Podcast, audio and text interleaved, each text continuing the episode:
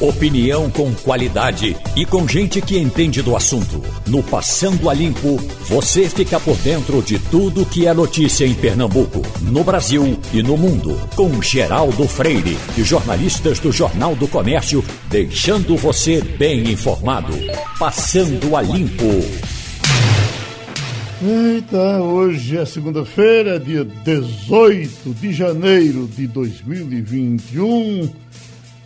Estamos começando mais um Passando a Limpo. Hoje tem Eliane Cantanhede, Maria Luísa Borges, Jamildo Melo e Ivanildo Sampaio.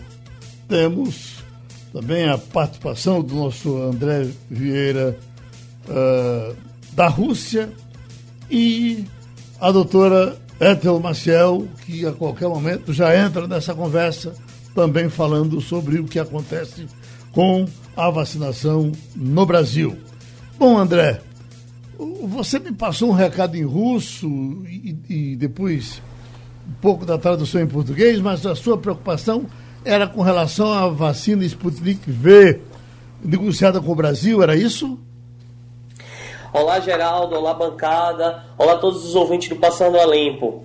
Então, Geraldo, a notícia que circulou aqui na Rússia durante esse final de semana foi justamente a rejeição por parte da Anvisa é, da vacina Sputnik V, né? Hum. É, e nesse momento, é, um fundo de investimento russo é, está tentando atender as solicitações da Anvisa, né? Uhum. É, porque segundo a, o próprio órgão, é, a vacina ainda não cumpre os requisitos mínimos para que possa ser aplicada no Brasil, ou seja, os ensaios técnicos necessários.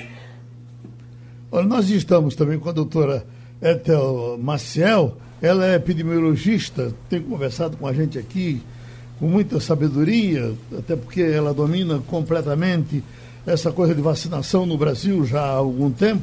Ela faz até consultoria no momento.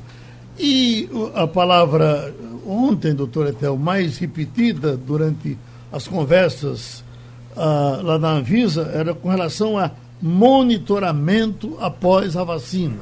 Monitoramento após a aplicação. Só por gentileza, eh, eh, André, você foi vacinado aí e está sendo monitorado. Uh, como é o monitoramento que é feito com você e com todos que se vacinaram aí na Rússia?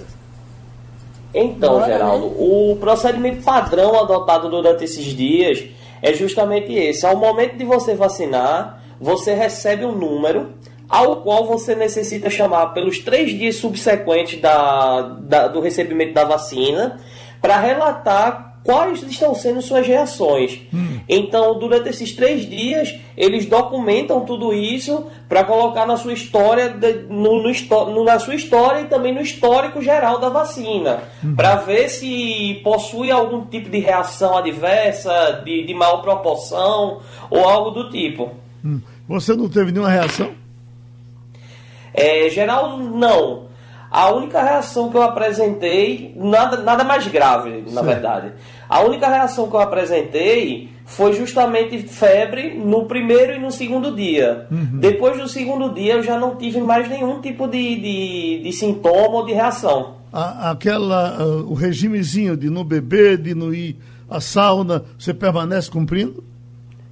É, no caso, o regime de, de segurança, por assim dizer, é, deve ser cumprido nos três dias subsequentes. Hum. A partir do terceiro dia, a pessoa assim já pode voltar às suas atividades normais. Você já pode empurrar o pé na vodka. É. Escute, agora, você não teve reação, mas teve conhecimento de alguém que tenha tido alguma reação adversa? Do, do grupo, por exemplo, que fez com você? Geraldo, até o momento, não escutei nenhum relato de nenhum tipo de reação mais, mais grave. Uhum. É, teve outro brasileiro também que se vacinou comigo e ele teve um tipo de reação diferente. A única reação que ele teve, ele sentiu dor muscular e fraqueza, uhum. que também é uma das reações relatadas no momento que a gente vai tomar vacina e que a própria médica no outro dia relatou que isso seria normal, não é nada que, fora do, do esperado. A vacina russa também é aplicada em duas doses? são em duas doses. É, a primeira se, se aplica, no, obviamente, no primeiro dia e a segunda, três semanas depois. Uhum. Pronto, doutor Etel. O uh, André Vieira está nos dizendo como é que está sendo monitorado na Rússia. O monitoramento aqui no Brasil deve ser o mesmo? Está sendo o mesmo? Será o mesmo? Então, bom dia, Geraldo. Bom dia, André. Bom dia a todos os ouvintes. Olha, aqui nós temos a única informação que nós temos até o momento do governo federal é sobre o aplicativo Conect SUS, que é um aplicativo que eles estão solicitando para que as pessoas, todas as pessoas que forem se vacinar, já façam o cadastro para adiantar. E a partir desse aplicativo, que você vai gerar né, um número único, ele é ligado ao seu CPF, uh, você vai então, o governo vai poder monitorar você. A gente não tem maiores informações ainda, Geraldo. Uhum. É, está, está, está gerando até uma certa angústia, né? Porque cada estado é, tem uma, por exemplo, aqui no meu estado, aqui no Espírito Santo, uh, só a capital tem uh, a marcação via online, que você pode marcar a vacinação de forma antecipada, e a gente não tem isso nos outros municípios, principalmente no interior do estado. Não sei como é aí, mas nós estamos carecendo de maiores informações do Ministério da Saúde.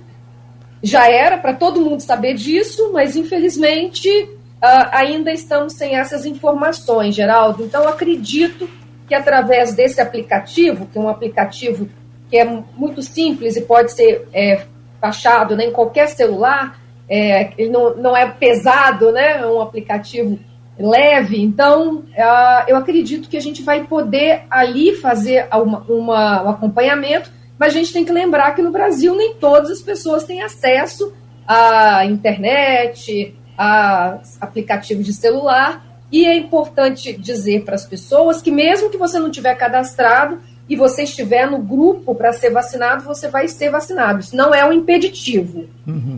E nós vamos, esse, nosso início vai ter, inclusive, uhum. vai ter os abrigos, os velhinhos, quer dizer, isso. possivelmente de gente de pouca habilidade para trabalhar com isso, né, doutora? Exato. Nós, no primeiro momento, provavelmente assim como na, na Rússia e em todos os países né, é, do mundo, vamos começar pelos profissionais de saúde, uhum. que é o grupo que está mais sob o risco né, de adoecer. Aqui, inclusive, o nosso país uh, lidera o ranking de profissionais de saúde que morreram durante essa, essa pandemia, infelizmente. E então serão os profissionais que vão se vacinar primeiro juntamente com aqueles uh, idosos né, acima de 60 anos que estão em instituições de longa permanência, como você falou, Geraldo, em asilos, instituições psiquiátricas. Em geral, o serviço de saúde vai até esses locais.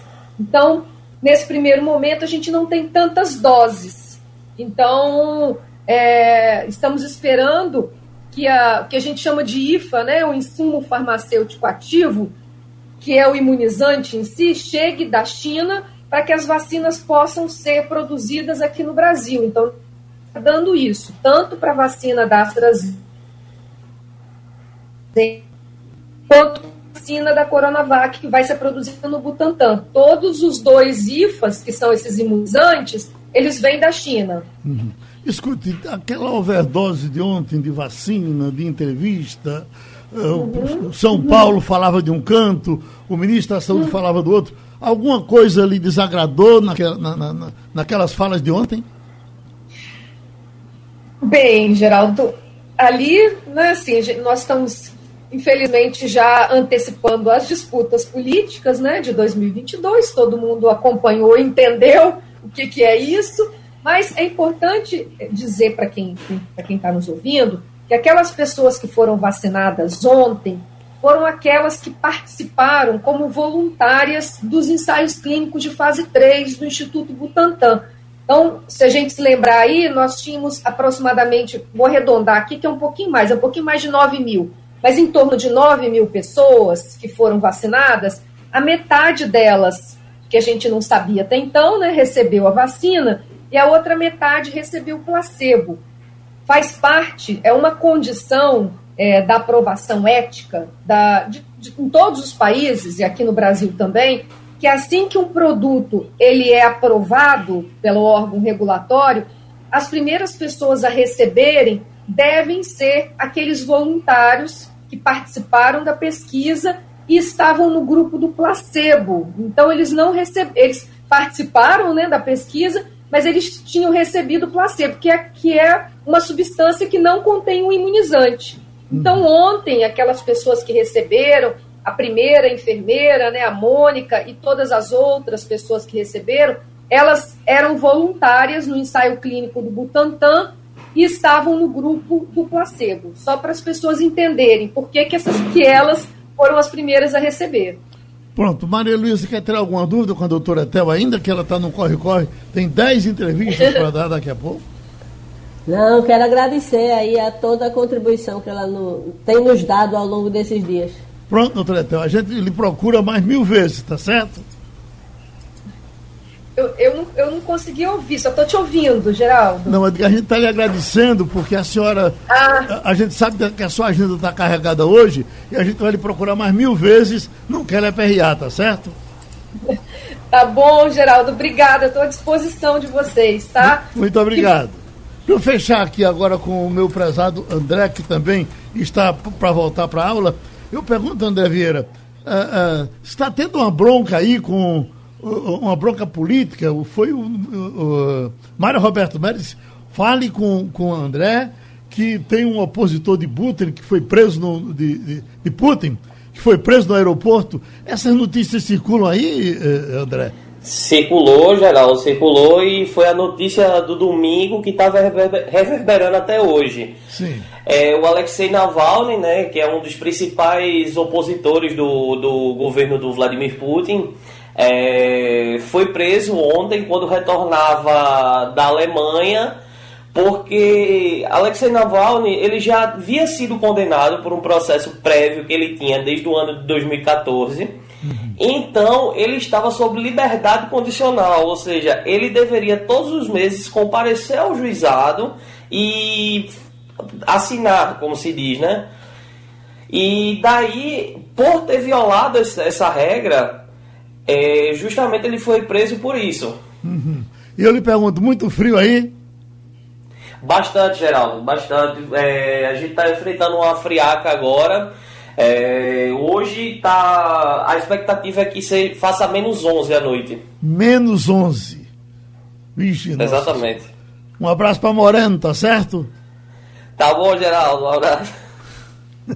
Pronto, André de Moreno, abraça todo o seu pessoal nesse corre-corre de. Oi, oi, Maria Luísa.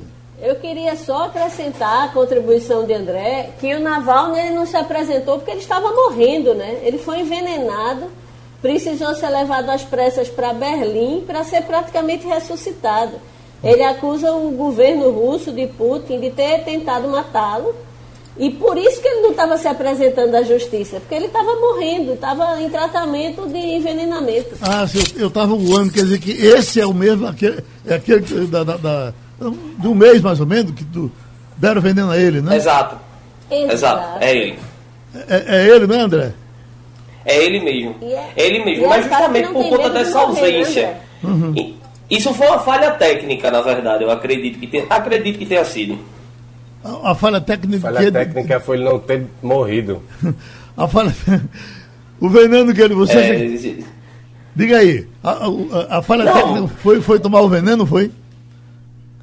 Não sei, as circunstâncias que aconteceram um acidente. Uhum. Ah, você disse que. Aí se divulga que foi um acidente.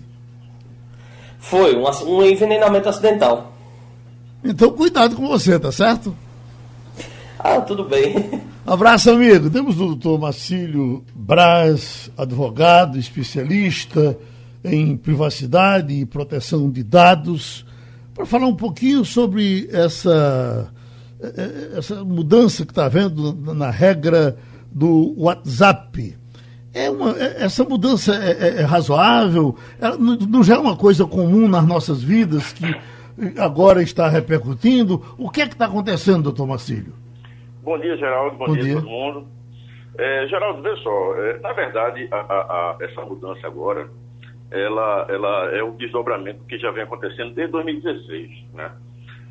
O Facebook comprou o WhatsApp em 2014 e lá em 2016 ele já deu 30 dias, né? Foi muito pouco tempo, na verdade, para é, é, que os, os usuários tivessem a opção de coletar os dados, mas não utilizar. Mas foi só durante 30 dias. Depois disso, os dados vêm sendo compartilhados com, com, com, com o Facebook. O grande problema, Geraldo, é que a gente né, não tem o costume de ler as políticas de privacidade, né? Uhum. Porque está tudo ali, né? Normalmente numa linguagem muito rebuscada, assim, são muito extensas, e a gente acaba não lendo, né? Mas, na verdade, o Facebook, o, o, Facebook já tem alguns dados da gente, desde 2016, como, por exemplo, o número de, de telefone que a gente está utilizando, não os contatos da gente, tá?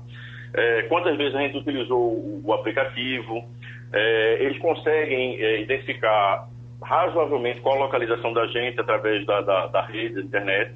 Então, assim, é, eu acho que o grande problema, né, assim, se pergunta se é razoável, é se é, é, o quanto eles passam de transparência para a gente do que vão fazer com esses dados, entendeu? Eu uhum. acho que esse é o grande problema. Jamildo Melo? É, muito bom dia, professor. Bom dia, Jamildo. Agora, as pessoas estão pela pelo próprio aplicativo reproduzindo uma corrente muito divertida. Ah, eu não autorizo. Aí diz assim, se você mandar 10 vezes, você vai estar orientando que o, o, aplicativo não faça isso. Como é que as pessoas conseguem cair numa leseira dessa? Eu, eu só queria acrescentar, uh, Jamil, ah. que eu tenho, eu tenho observado que uh, uh, no, no, no eu tenho muitos amigos aí que são trampistas e, e bolsonaristas, e, e, é com eles que é, é, deles que está partindo esse recado. Eu ainda não vi dos outros, do, do, de outros, mas nesses a coisa está sendo massificada. Me parece que em todos eles. É como que eles estivessem fazendo alguma ligação com aquela suspensão a, a, a, que deram a, a Trump lá nos Estados Unidos. Tem alguma coisa para se confundir com isso, doutor? Tem, tem sim, Geraldo. É, e já me respondendo como é, que, como é que as pessoas acabam caindo.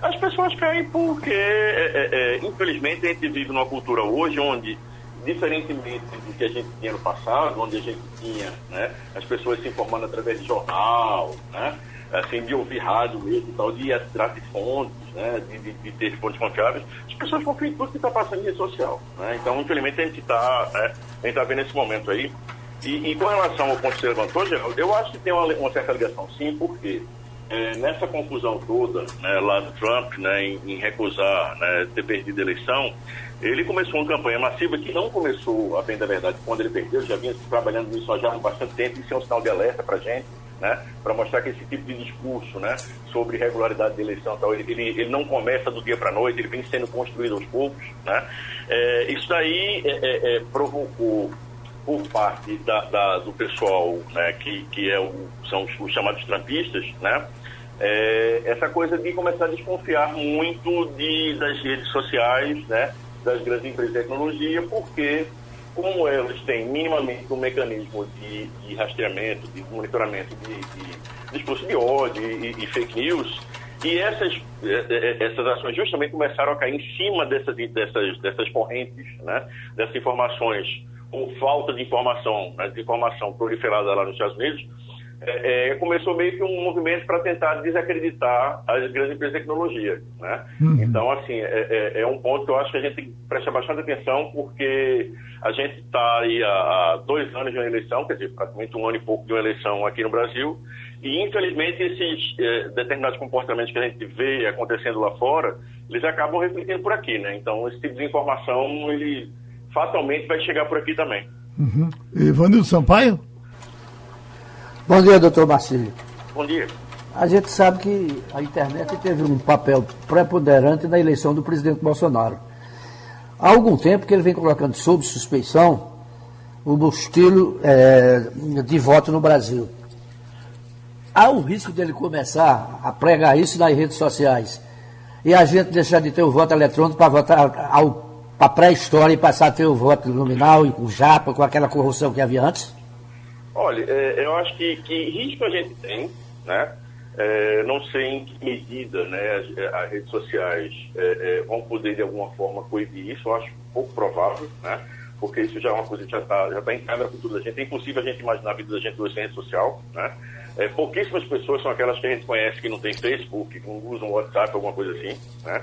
É, mas eu diria você o seguinte: uh, do, jeito que as coisas vêm se desenhando né, no cenário local, é, a gente já vê alguma movimentação no sentido de desacreditar, né, replicando exatamente esse mesmo discurso que a gente está vendo nos Estados Unidos. Tanto é que, que, o ministro Barroso, agora há pouco tempo, ele foi lá e, e, e, e veio falar, né, veio lembrar o público, né, tornar tudo uma coisa que a gente já sabe, né, né lembrar o público que a gente sim tinha né, é, é, é a possibilidade né, e a incidência de fraude, mas com voto no, papel, né? É, justamente o oposto. Então, assim, na verdade, o que a gente está vendo aqui é, um, é, uma, é um, um, uma repetição dessa narrativa que começou nos Estados Unidos. E deu certo, né? Porque lá, praticamente metade dos eleitores foram, foram na, na, na, no que o Trump estava pregando, né? Então, a gente tem que estar bastante atento. Ô, doutor Braz, eu vi ontem um debate de três especialistas e, no fim, os três concordavam que essas grandes empresas, super empresas que viraram grandes empresas de comunicação, envolvendo milhões e milhões e milhões de pessoas, elas correm soltas, elas proíbem quando elas querem proibir, liberam quando querem liberar. Eu lhe pergunto, a lei de dados não, não limita as empresas também ou só limita o, o usuário? É, veja só, a, a Lei Geral de Proteção de Dados, ela, para a gente é um avanço terrível, assim, muito bom no sentido que a gente tem um controle maior sobre o que fazem os dados da gente. Esse caso especificamente, quando a gente pensa nessa questão das grandes empresas de tecnologia, né, é, é, o que vem se discutindo já há bastante tempo é o tamanho que elas tomaram né, na economia mundial e, e a força que elas têm. Só que é, quando a gente para para pensar com relação a ela pode proibir ou não determinado usuário de estar lá postando, a gente tem que pensar também o seguinte, é uma empresa privada, né?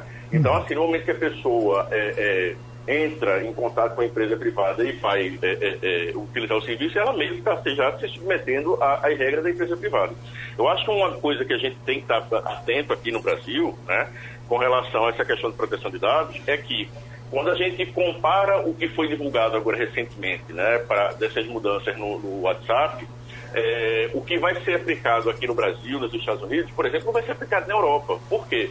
Porque a lei deles de proteção de dados já está bem mais consolidada desde 2016 e lá eles já, já viram que não tinham tanto espaço. Né? Então, assim, de uma forma indireta, a lei de proteção de dados ajuda a gente nesse sentido também, vai fortalecer a, a imagem do Brasil como um país que está atento ao que essas grandes corporações estão fazendo. Maria Luísa? Bom dia, Marcinho. Bom dia, Maria. É, você resumiu bem, eu acho que o grande drama é que as pessoas não entendem. A gente, é, quando entra numa rede social, quando entra num aplicativo de mensagem, você não está é, entrando numa arena pública, você está entrando numa, na casa de alguém, numa empresa privada. No hum. caso de Facebook, pertence a Zuckerberg, o Twitter tem dono, até o próprio Google tem dono e é poderosíssimo. E, na verdade, é, acredito que é muito de atualização, elas já foram incorporadas e a grande maioria dos brasileiros que usa maciçamente o WhatsApp já estava, digamos assim, já tinha dado de acordo lá atrás quando você falou. Então, na prática, a única forma que você tem de não se submeter às regras que você não concorda é você não entrando na rede, ou não? Veja só, Maria, sim não. Do jeito que o, que o WhatsApp, pelo menos hoje como está, né? Do jeito que ele colocou, ele não está dando opção nenhuma da gente não, não deixar que esses dados sejam compartilhados, como ele deixou lá por breves 30 dias em 2016. É, então, assim, é, hoje, do jeito que está, de fato, você não tem outra opção. Ou você aceita, ou você é, é, é, é não está lá na, na, no aplicativo. Agora, do mesmo jeito que eles fizeram aqui em 2016, né, deram essa opção lá atrás, é, e as pessoas de lá para cá vêm tendo, de alguma forma, seus dados compartilhados e não tinham conhecimento. E a grande diferença nesse momento agora é que se trouxe essa discussão à luz e acabou muita gente pedindo isso, o, o, o Facebook ele viu uma migração absurda na quantidade de, de, de, de utilização né, é, é, para outras plataformas. Tanto é que o, o, prazo, que era agora 8 de fevereiro, passou para 15 de maio.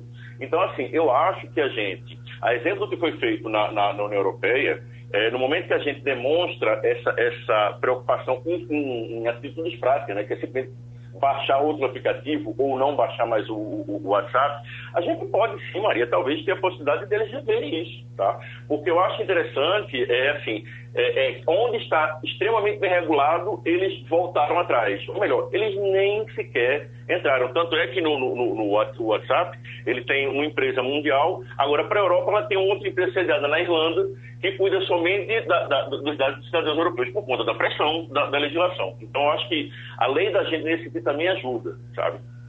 Pronto, a Ô, gente. Marcílio. Oi, oi, oi, oi, Malu. É só importante a gente voltar a lembrar, você já falou sobre isso, que o que está sendo compartilhado são os dados, tipo e-mail, tipo telefone, e não os conteúdos das mensagens, né? O que está sendo compartilhado entre o WhatsApp e o Facebook por essa nova regra que o WhatsApp está tentando fazer com que todos os seus usuários eh, deem a confirmação. Sim, sim. Não, e, e, importante, além das conversas não serem, né? Pelo menos as conversas entre pessoas, entre pessoas é, é, físicas, tá? Se você tiver utilizando um Facebook, no caso o WhatsApp, é, o comercial, ele já dá essa possibilidade, ele, ele já não garante essa, essa privacidade, tá? Mas as conversas não são, entre eu e você, por exemplo, Maria, as conversas não são, não são investigadas, não são levantados os dados, os meus contatos também não são compartilhados, Agora, é, o que eles compartilham já é o suficiente para trabalhar com, com, com a, o direcionamento de publicidade tranquilamente. Né? E, e, essa questão do LGPD, né, ela também ajuda muito nisso, e aproveitando a oportunidade aqui, até fazer a propaganda do, do podcast que a gente tem, né, Maria?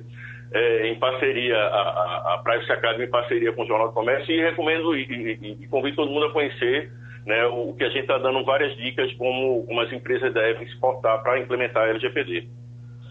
Fechado? Isso. LGPD na prática é o nome do podcast que está aí na Rádio Jornal, no site da Rádio Jornal e nos, nos aplicativos de podcast. O nosso agradecimento ao doutor Marcílio Braz Júnior, advogado especializado em privacidade e proteção de dados, também fundador da é, Pravice, né? Privacy Academy. Aê, Privacy Academy. Muito obrigado. A coluna do Caio Humberto. Maia, 882 voos pela FAB. A gente viu agora, por exemplo, essa, essa dificuldade que teve eh, Manaus para usar aviões, para transportar cilindros com ar para que as pessoas respirassem, porque eh, eh, o governo estava com quase tudo ocupado. Teve essa dificuldade. Até o, o o vice-presidente Mourão disse que teria sido falta de investimento nessa área, e depois disseram, não, que tem até um avião que é, é, é, é do Exército, um avião super equipado, mas que está com o pessoal fazendo treinamento lá pelo exterior. Mas o que a gente resume é o seguinte, Vanildo, é que, na verdade, 882 voos é, é, num, num curto espaço de tempo, isso acontece com o presidente da Câmara, isso acontece com o ministro do Supremo, isso acontece com esse pessoal que tem privilégio, e a gente só, só toma conhecimento disso quando eles brigam. O nosso Luiz Felipe Pondé diz que adora quando os poderes eh, nacionais brigam, porque aí, na hora da roupa suja, a gente toma conhecimento porque um divulga o que o outro faz de errado. E não tem providência. Geraldo, é verdade. Essa questão aí de, de Cláudio Humberto com é, Maia, com Rodrigo Maia, é uma briga antiga. Consta, consta, não, não sei se é verdade, que é, Rodrigo Maia teria desligado Cláudio Alberto de uma, uma, uma, verba que ele tinha no Congresso e ele ficou com raiva por conta disso. Uhum. Mas essa, essa história de voos da FAB transportarem políticos não é nova, não. Começou com a inauguração de Brasília, porque como não havia voos naquela época constantes, é, e muita gente foi transferida do Rio de Janeiro, que era a antiga capital, para a nova capital, o próprio governo facilitou que as pessoas que tivessem cargos de chefia nas repartições públicas pudessem voltar semanalmente ao Rio de Janeiro, às suas bases de origem. Então isso durou muito tempo, né? criou-se esse mau vício que perdura. É, Rodrigo Maia utilizou esses voos, se é que é verdade que esse, esse, esse número é exato, é, então, também pelo fato de que foram diminuídos o número de voos, eh, os números de voos entre Rio e, e Brasília com a pandemia. Uhum. De qualquer forma, isso merece ser apurado, porque isso é um abuso. Né?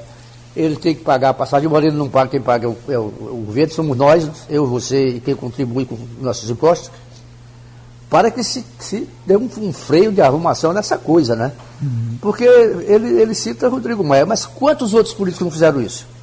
É, ele está é, falando dos outros Davi Alcolumbre, quantas vezes não viajou para o Amapá em, em, avião da FAB? Uhum. E para São Paulo? Isso é um vício antigo, mal vício, é bom que se diga, e precisa ser corrigido. Ô Gemildo, é, como o governo é, é organizado para atender as autoridades e como ele é desorganizado para atender a população? Você sabe que recentemente, há, há pouco tempo, no governo de Michel Temer, teve até uma decisão sábia tomada pelo governo com relação a, a transplantes. Os aviões da FAB teriam que priorizar um órgão que tivesse que partir de um estado para o outro. E eu não sei se está sendo praticado, mas isso foi cobrado no governo de Michel Temer, foi criado um decreto para que a partir dali isso, isso acontecesse. Nem prestava um decreto, isso já era para ser prioridade há muito tempo, né? É, veja, o que Cláudio Humberto escreve a respeito de Maia, eu desprezo completamente. Vamos dizer assim, leva em conta 99%, porque não é mais jornalismo, é uma campanha, é todo dia. Você veja, ontem era o dia de falar de vacinas. Aí abre a coluna falando de, de Maia, a segunda nota é criticando uh, Dorian. Qual o sentido? Parece que está assim, completamente perdido no espaço. Não, não, não faz sentido. Uhum. Então, então, Maria Luísa, para falar de uma coisa de mais ternura, a gente já já recebe Helena Cantanhede. Eu estou lendo aqui o seguinte, olha. Eli Regina morreu aos 36 anos e deixou a sensação de tristeza que não poderia mais gravar músicas e partiu tão cedo. Só que a tecnologia que está surgindo agora pode permitir que ela grave música, ou apareçam músicas inéditas gravadas na voz dela depois de morta há 40 anos. E está dizendo aqui ele Regina, como pode ser Nelson Gonçalves, como pode ser Jamelão, Nat King Cole e tantos outros. Quer dizer, a regravação tudo bem, mas gravar músicas originais com essas vozes, dá para dá a gente acreditar que isso vai acontecer? Eu acredito, Geraldo. Eu acho que é uma, um excelente uso para o que hoje é chamado de deepfake, né? Que você já viu aqueles discursos falsos que você consegue colocar na boca de outras pessoas em vídeo uhum. e dá a impressão que a pessoa está dizendo algo que ela nunca disse. Sim. Então, a inteligência artificial, ela tem sido tão usada às vezes para o mal, eu espero que façam esse excelente uso que é trazer de volta à vida é, gênios da música, das artes em geral. Eles estão dizendo aqui que já fizeram com Sinatra, inclusive. Melhor ainda, Geraldo. Então vamos aguardar esse bom uso da inteligência artificial. Beleza. Bom, já estamos com Eliane Cantanhede. O Eliane, esse, é, é, esse placar que o, o Estadão é, é constrói em todas as eleições, de Câmara, de Senado, e que, em geral, acompanha e dá certo, ele está mostrando aqui o seguinte, que, por enquanto, Arthur Lira tem uma maioria de votos com relação a Balear Rossi, mas no final ele diz que ah, ainda tem ah, o total de votos, eh, a maioria ainda é de, de, de eleitores que não declararam em quem vai em quem, em quem vão votar. Então significa que a eleição da Câmara Federal, essa ainda está na mão dos infiéis. Poderia acontecer alguma coisa parecida com o que aconteceu com Severino Cavalcante, que foi quase que por um acidente na noite da reunião, na noite da eleição, se tornou presidente da Câmara, porque estão aparecendo aí outros candidatos, já tem é, é, aquele Fortão, que era amigo de Bolsonaro, ficou inimigo, é, Alexandre Frota, já tem a ex-prefeita do, do, Rio de Janeiro, a nossa a de São Paulo, a nossa paraibana, enfim, virou um mar de candidatos. Pode acontecer uma coisa parecida com, com o que aconteceu com o Severino Cavalcante? Oi, Geraldo, vi, é, colegas ouvintes, bom dia. Olha, eu acho muito improvável que aconteça isso, né? Quando você vê a, a candidatura da Luísa Erundina, quando vê da Alexandre Frota, etc., é muito mais para marcar posição e fazer espuma. Porque eu estava lá na eleição do, do Severino Cavalcante, foi um mar de horrores, né? Aquilo, porque os líderes eram totalmente desconhecidos, a Câmara estava muito desorganizada, uma bagunça. É, é, aquilo ali foi um estouro da boiada. Uhum. Hoje você não tem um ambiente de estouro da boiada, porque você tem claramente duas posições, pró-governo, anti-governo, não vou nem dizer governo, pró-Bolsonaro e anti-Bolsonaro. E as posições estão decantando nessas duas direções, só que a gente sabe que tem o velho fisiologismo. Então tem a disputa por cargos, porque se você tem uma comissão não sei o quê, você tem direito a carro com motorista. Se você tem uma secretaria, você tem mais funcionário, tem mais telefone, mais verba parlamentar. Então, o fisiologismo também corre solto ali no meião mas neste momento a chance de dar um Severino Cavalcante ou alguma coisa do gênero é para perto de zero. Pode uhum. até ter voto nulo de repente, né? Porque a votação é sigilosa, então tudo pode acontecer, muita abstenção, mas é, na verdade você hoje está focando entre Baleia Rossi e Arthur Lira, com uma vantagem para o Arthur Lira, que tem o Palácio do Planalto, tem a caneta, é, enfim, tem aí todo o centrão e a bancada ruralista, a bancada evangélica com ele. Mas é, vamos ver, porque essas coisas às vezes chacoalham e tem surpresa no final. Mas a surpresa seria ou um ou outro, não, não acho difícil sair disso. Ivanildo Sampaio? Bom dia, Leandro. É, a eleição no, no, no, na Câmara tem sido muito discutida, muito disputada, muita incerteza até agora. E o Senado, como é que está? O Senado é, é pacífico? Né? Não, por que, é que não se fala tanto na eleição do Senado? Porque a eleição do Senado começou muito mais tarde e ficou muito tempo com um candidato só. O Rodrigo Pacheco, que é do DEM, de Minas Gerais e que tem o apoio do Davi Alcolumbre, que também é do DEM, que é o atual presidente, e os dois têm apoio do presidente Jair Bolsonaro. Eles ficaram correndo por fora, pegaram o apoio do PSD, que é a segunda bancada, pegaram o apoio do PP, que é uma das grandes bancadas. Eles foram avançando muito rapidamente. Quando o MDB finalmente resolveu se unir e lançar Simone Tebet, já era tarde demais. Era tarde demais e uh, o que a gente vê hoje é franco favoritismo do Rodrigo Pacheco com apoio do Palácio Planalto. A Simone Tebet tem mais apoio na opinião pública e no que eles chamam de apoio da opinião publicada, né? Porque a Simone Tebet é do, do Muda Senado, ela é uma senadora de, de primeiro mandato muito respeitada, uma advogada, se expressa bem, tem a política na, no DNA, porque é filha do, do é, Rames Tebet, que foi presidente do Senado, governador de Mato Grosso do Sul, mas o fato é o seguinte, a, o Rodrigo Pacheco saiu na frente, tem uma dianteira forte e isso, inclusive, pode dar um, uma vaga de ministra para o Davi Alcolumbre. Olha, e se você fosse dormir hoje e, e sonhasse que teve a eleição na Câmara, no Senado, nós já temos Bolsonaro aloprado no comando do governo central.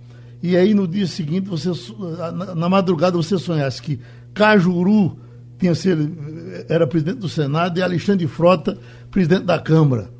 Como seria esse sonho? Bem, não sei, porque o sonho, o meu sonho ou pesadelo nesse momento é você ter o presidente Jair Bolsonaro negando tudo, né? Um negacionismo é assim. É, eu ia dizer infantil, mas é, não é infantil porque é muito mais grave do que isso, muito mais perigoso. do que apenas infantil. E você já imaginou ter o Bolsonaro também é, controlando a Câmara e o Senado? Isso é um pesadelo, né? Uhum. Agora, Frota Cajuru seria apenas uma piada, como foi o Severino, que rapidamente foi destituído, né? Uhum. Jamil do Melo? Muito bom dia, Eliane. Eu ouvi de pessoas ligadas aí à política que ah, o governo Bolsonaro não esperava a aprovação por parte da Anvisa, até considerando que o presidente tinha participado de manifestações de aglomeração sem máscara aí no começo da, da pandemia, né? Então era negacionista.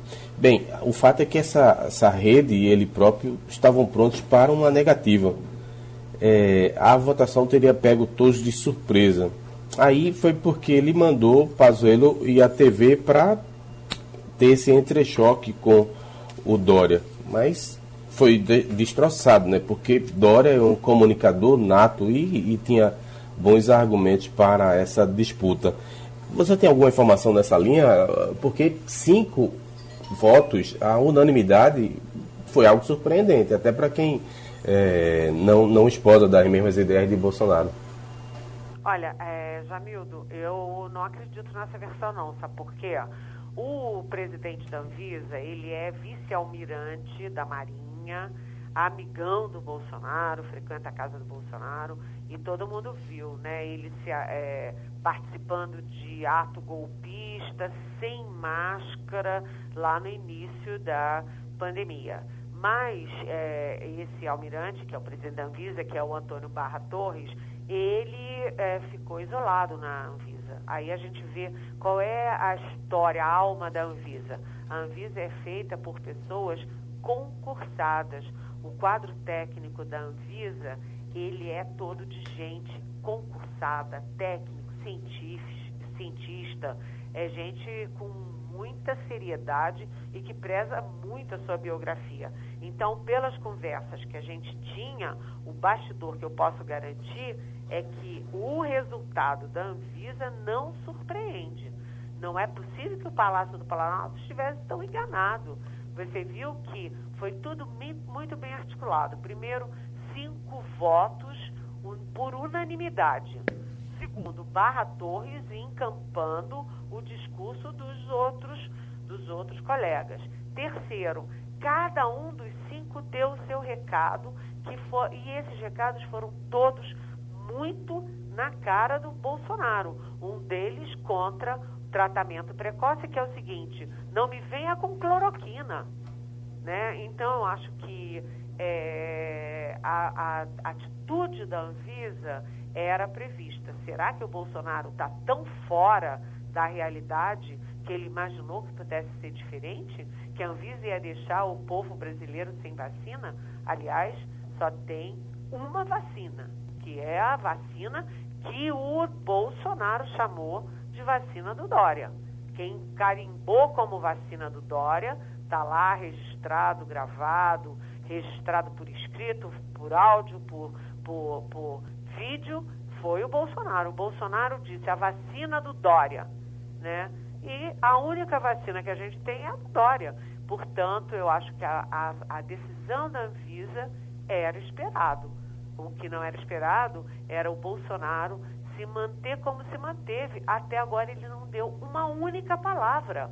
O presidente da República não abre a boca para falar sobre o início da vacinação e joga o general Pazuello, que é esse desastre, na linha de frente da guerra política com o Dória, porque agora a guerra do Pazuello não é uma guerra por vacina, é uma guerra política.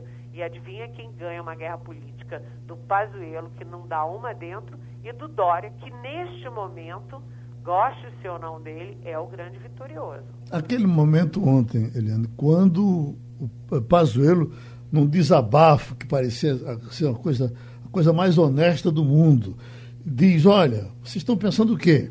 Essas vacinas aí é, do Butantan nós já pagamos. Eu paguei, eu assinei, eu não sei o quê.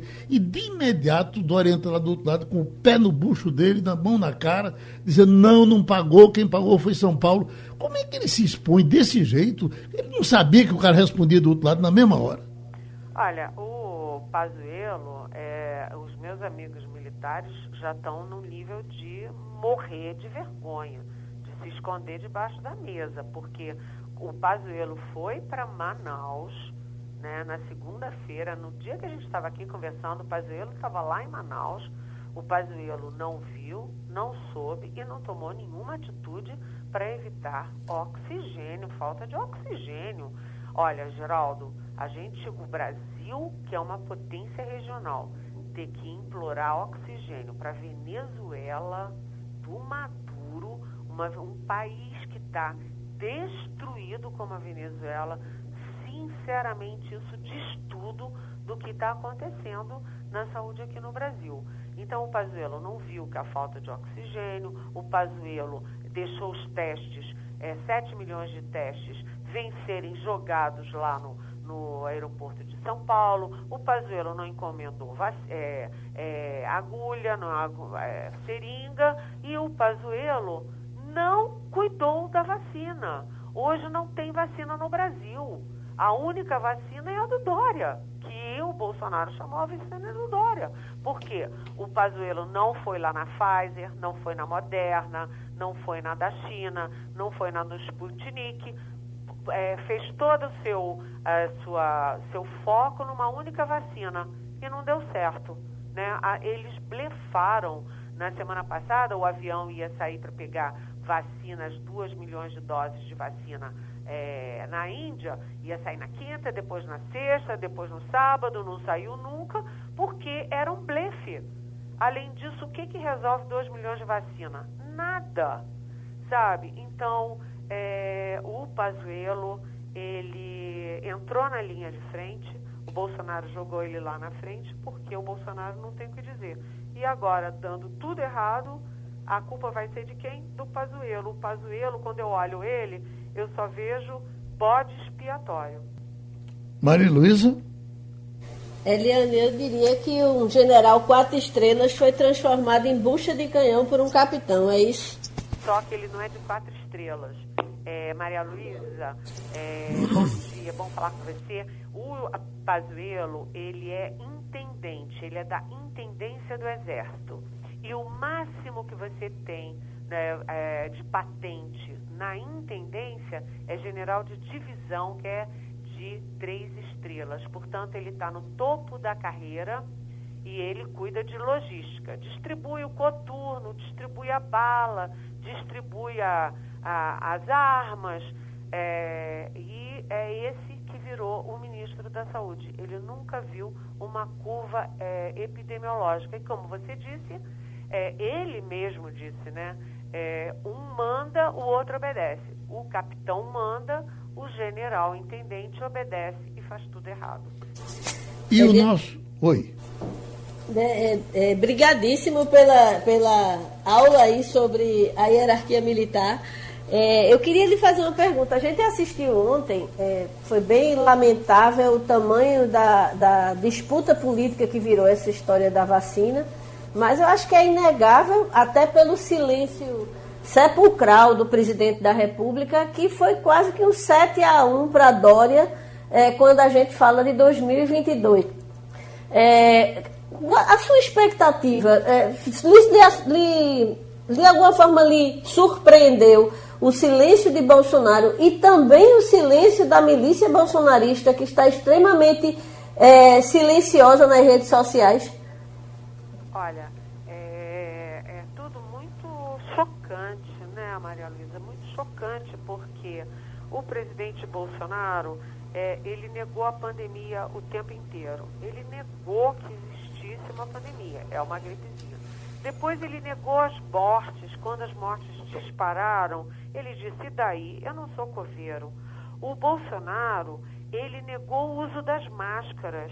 Né? Ele negou o isolamento social, que era a única vacina naquele momento, negou as máscaras. O presidente da República deu exemplo negativo para o povo, indo para a padaria sem máscara, andando na rua sem máscara, abaçando velho e criança sem máscara, aglomerando o tempo inteiro. E o tempo inteiro ele apostou na cloroquina. Ontem, nos, nas nos votos da Anvisa, eles condenaram claramente a cloroquina, que é, não é admitida em lugar nenhum do mundo para Covid-19. E agora o presidente guerreou claramente, a história vai contar isso. A história registra e registrará e contará que o Bolsonaro negou a vacina. Ele disse: Eu não tomo, pronto, não vou me vacinar, pronto. Ele disse que não vai vacinar. Ele faz campanha contra a obrigatoriedade da vacina. Ah, não vou obrigar, não, toma quem quer. Se você orienta as pessoas para não se vacinarem, você não consegue atingir o tal, a tal da imunidade de rebanho. E agora o presidente foi o grande derrotado, porque o povo precisa da vacina. Você tem mais de 50 países vacinando as suas populações. Você viu a Rainha Elizabeth se vacinou, o, o Papa Francisco se vacinou, o Joe Biden se vacinou, é, todos os líderes políticos se vacinaram. Todos. E o Bolsonaro dizendo, eu não tomo vacina, coisa nenhuma. É... O que, que ele ia dizer ontem? Ele ia aparecer e dizer, obrigada, Dória, porque você fez o que eu não fiz, você negociou a vacina desde o início, você botou a vacina aqui dentro do Brasil, você deu a primeira é, picada ali na, na enfermeira Mônica Calazans. Parabéns, São Paulo, parabéns, Butantã, parabéns, Dória. O Bolsonaro não tem o que dizer. Ele entra para a história como quem negou tudo e negou vacina ao povo brasileiro. Helena, pareceu que o Enem ontem saiu mais ou menos dentro da expectativa que se esperava. Acho que a questão da ausência era uma coisa mais ou menos esperada. Eu só achei estranho o, o ministro da Educação, Vitor Ribeiro, culpando novamente a imprensa, culpando mídia, que trabalhou contra. Eu, aliás, não ouvi isso. Eu ouvi muita gente da mídia dizendo que era preciso arrumar um jeito de que os alunos não, não faltassem, fossem, desde que fossem separados e prevenidos para as coisas que poderiam acontecer, e um ou outro dizendo que não, não deveria ter. Mas a, a, a, o desejo de atrapalhar certamente não aconteceu. Por que foi que ele terminou encontrando esse jeitinho de culpar os outros e não procurar saber o que aconteceu com ele? Porque há uma cultura no governo Bolsonaro de jogar as próprias culpas no lombo dos outros. Então, quando tudo dá errado, a culpa é dos outros e um culpado sempre eleito por essa gente é a imprensa. O Bolsonaro é, culpa a imprensa pela crise econômica, culpa a imprensa pela pandemia, culpa, é, culpa a imprensa quando ele está é, embaixo nas redes, ele culpa a imprensa quando está embaixo nas pesquisas. E é, eu fiquei vendo esse Milton Ribeiro, né, o nome desse ministro da Educação, uhum. que nunca aparece, eu, a gente nunca vê a cara dele, nunca vê ele falando. A última coisa que ele falou é que gay é culpa de família desestruturada, né? É, esse ministro, eu fiquei pensando, ele e o Pazuello dão uma dupla bacana, né? Ponham esse Milton Ribeiro e o general Eduardo Pazuello ali lado a lado para dar uma coletiva, vai ser um sucesso estrondoso, porque você teve uma, uma, uma falta, né, uma ausência de 50, mais de 51% no Enem, por motivos óbvios. Você tem uma pandemia, muita gente teve medo, a justiça, é, hora dizia que podia fazer o Enem, hora dizia que não podia. Foi uma grande discussão nacional e nessa discussão aparece o risco. É, 6 milhões de, doses, de, de jovens aglomerados nas, nos portões, entrando. Jovem, a gente, todo mundo aqui já foi jovem um dia, e a gente sabe como é que jovem é, né? Se rebela, não faz direito, não faz a fila. Enfim, era preocupante. Então, a, eu acho que é natural que tenha tido essa, esse grau de ausência tão alto. Agora, culpar a mídia, faz favor, né? Chega a ser patético. Tá bom, Eliane. A semana está começando, tá certo? É, e a vacinação também. Porque o Pazuello já disse que começa hoje também. Só que só tem 6 milhões de dosezinhas, é muito pouquinho para 210 milhões de habitantes. Vamos torcer, né? Porque eu quero estar tá lá, a primeirona na minha faixa lá, hum. para tomar minha vacina. A verdade é que eles estão empurrando, sendo empurrados para fazer o que não gostariam de fazer. Tudo está sendo forçado, apressado, quer dizer, o, o, o, começa hoje já é porque São Paulo começou ontem, né? Exatamente. O Dória, o Dória, quando ele, ele se preparou todo, porque ele disse, quando a Anvisa disser, tiver último voto, eu já vacino, porque senão o Bolsonaro vai aparecer com um velhinho lá um médico velhinho e vai vacinar na minha frente. Então, é uma, é uma disputa, sinceramente, lamentável, enquanto 50 países, mais de 50 países já vacinam, né? O povo brasileiro não quer briga política, quer vacina. Ah, certo. Mas, Jamildo, eh, estou vendo aqui que Angela Merkel está, vai conseguir deixar o, o, o sucessor, alguém ligado a ela, Armin Lasker, Lasket vai ser o, o, novo primeiro-ministro a partir, talvez, claro que sim, dependendo de, de, algumas coisas ainda, no dia 26 de setembro. Mas eu vejo aqui também, Jamil, que ela, ela está no poder desde 2005. Veja, por todo esse tempo, mas vai fazer falta, não vai? Demais. Primeiro, pelo fato de ser mulher, dá a oportunidade às mulheres de mostrarem seu valor, mas depois pela própria figura dela, né? É inacreditável como ela é assim sóbria, competente, mostrou uma humanidade enorme quando colocou para dentro da Alemanha os imigrantes, quando alguns países estavam sendo uh, egoístas e não estavam abrindo as portas. Então, assim, tudo que eu consigo lembrar dela é coisas boas, mostra o que é ser um bom governante, ter é, responsabilidade com a educação. Você veja aí no caso da saúde, está sofrendo como todos os países, mas eles estão se saindo muito bem porque investem em, em ciência. Mas eu queria, Geraldo, voltar para a história de Doris, se você me permitisse, bem rapidamente, que eu me lembrei de Arraes. Veja, Arraes foi obrigado a aceitar a privatização do Bandep, você deve se lembrar.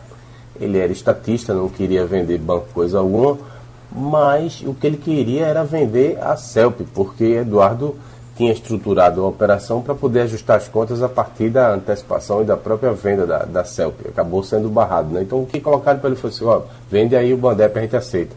Pois bem, aceitou a venda, foi obrigado a aceitar a venda e com o dinheiro do leilão, vocês devem lembrar, foi um dos dias mais surpreendentes que eu vi na minha carreira de jornalista, quando todo mundo pensava que ele fosse devolver o dinheiro para a União, ele pegou e, e, e usou esse dinheiro para ajustar as contas atrasadas do, do, salário dos servidores. Ou seja, não é de hoje que essa é, coisa de ser gerente de conta de pessoal entre os socialistas tem tradição. Bem, a União levou, um, um, o que eu quero frisar é essa parte, a União levou um bypass federal. Foi mais ou menos o que aconteceu com Dória. Dória disse assim: aprovem as vacinas na Anvisa que eu mando as doses para vocês, já que o governo não tinha dose coisa nenhuma, de lugar nenhum. Com a aprovação, o que é que ele fez? Foi lá, pimba, deu uma de arraiz e vacinou o povo dele. Agora, é incoerente o governo federal reclamar, porque na campanha ele dizia menos Brasília, mais Brasil. Então ele deve louvar a independência, do, independência dos estados, quando é para beneficiar a população. E você, Ivanildo? Veja bem, eu estou preocupado com esse negócio de vacina. Alguns estados compraram, né, ou fizeram é, um pré-contrato para comprar vacina lá fora. A Bahia foi um desses estados para comprar a vacina da Rússia. Mas o ministro Pazuello, com sua incompetência generalizada, disse que o, programa de vacinação é nacional, é federal. Tem que ser a partir do Ministério da Saúde. Eu fico em dúvida, será que a Bahia vai ter que devolver para o governo federal para depois receber de volta as vacinas que está comprando na Rússia? Você vê que muita gente chegou nesse país, Geraldo. É um negócio tão sem sentido, tão maluco, um diz uma coisa, outro diz outra, e você fica perdido. Enquanto isso, a população paga a conta. E essa discussão, ela também, uh, ontem, na, naquela confusão de um fala da outro fala de cá, aconteceu, porque o que o, o, o ministro queria era que as vacinas saíssem do Butantan, fossem para o Ministério e depois voltassem para o Butantan, quando já poderiam ficar lá. E foi assim que, que o governo de São Paulo fez. Né? E já começou a vacinar uh, uh, ontem. Por que a vacina tinha que sair desfilando de, de canto em canto, quando ela poderia já come, é. começar a funcionar onde estava, né? Malu? É difícil, Geraldo, é difícil. Fechando, Malu? Fechando, Geraldo, a minha expectativa é, é alta para a próxima quarta-feira, posse de Joe Biden, né?